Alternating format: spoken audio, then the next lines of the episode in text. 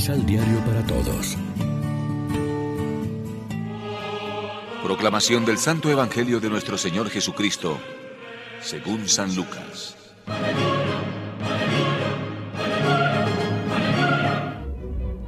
Pero algunos dijeron, Este echa a los demonios con el poder de Belcebú, jefe de los demonios.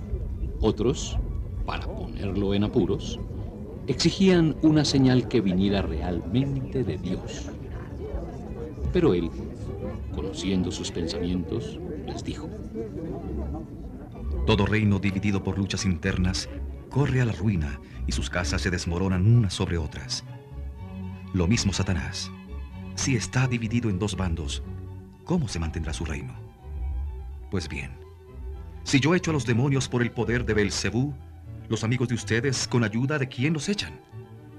También ellos deberán rebatir esta calumnia. ¿Cómo echaría yo a los demonios sino con el dedo de Dios? Sepan pues que el reino de Dios ha llegado a ustedes. Cuando un hombre fuerte y bien armado guarda su casa, todas sus cosas están seguras. Pero si llega uno más fuerte y lo vence, le quita la armadura en que confiaba y distribuye todo lo que tenía. Quien no está conmigo, está contra mí. Y quien no junta conmigo, desparrama. Cuando el espíritu malo ha salido de un hombre, anda vagando por lugares secos en busca de reposo. Y como no encuentra este reposo, dice, volveré a mi casa de donde salí. A su llegada la encuentra barrida y ordenada. Entonces va y se junta con otros siete espíritus peores que él. Luego vuelve, entra y se queda. Y el estado de este hombre llega a ser peor que el anterior. Lección Divina. Hoy es viernes 8 de octubre y a esta hora, como siempre, nos alimentamos con el pan de la palabra. La oposición contra Jesús por parte de sus enemigos llegó a extremos curiosos. Algunos dijeron, si echa los demonios es por arte de Belcebú, el príncipe de los demonios. ¿Cómo se puede luchar contra el demonio precisamente en nombre del demonio? Jesús responde con ironía preguntando si es que había guerra civil en los dominios de Satanás y también en nombre de quién echaban los demonios los que en Israel ejercían el ministerio de exorcistas, que también lo sabía. Lo que pasaba es que los enemigos de Jesús no querían llegar a la conclusión que hubiera sido la más lógica.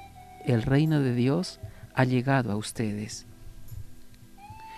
Al leer cómo Jesús libera a los posesos y cura a los enfermos, estamos convencidos de que el reino de Dios ya ha llegado a nosotros, que su fuerza salvadora ya está actuando. A nosotros no se nos ocurrirán las excusas ridículas de los que no querían aceptar a Jesús, pero sí podemos caer en una actitud de pereza o de miedo, o bien no ser conscientes de que en efecto existe el mal dentro de nosotros y en el mundo y en la iglesia. Jesús es el más fuerte que ha vencido al poder del mal en su Pascua y ahora nos invita a que nos unamos a Él en esa lucha. El que no está conmigo está contra mí. No podemos ser solo espectadores en la gran batalla. También haremos bien en escuchar su advertencia. No estamos seguros de haber vencido al mal y al pecado. Puede venir ese espíritu maligno con otros siete espíritus peores y meterse a vivir en nosotros, lo que sería una ruina peor. La llamada a la vigilancia es evidente. Cada uno sabe qué demonios lo pueden tentar desde dentro y desde fuera. Haremos bien en decir humildemente con el Padre nuestro, no nos dejes caer en la tentación. Reflexionemos. El bautismo que hemos recibido nos anima a vivir cada día de la fe en el Evangelio y en la persona de Jesús que actualiza el misterio liberador de Dios.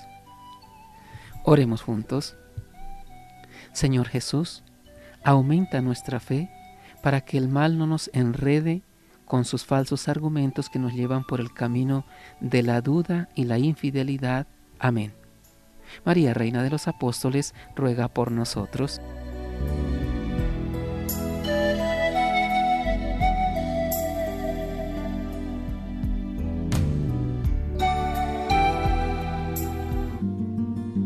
Complementa los ocho pasos de la Alexio Divina adquiriendo el emisal Pan de la Palabra en Librería San Pablo o distribuidores.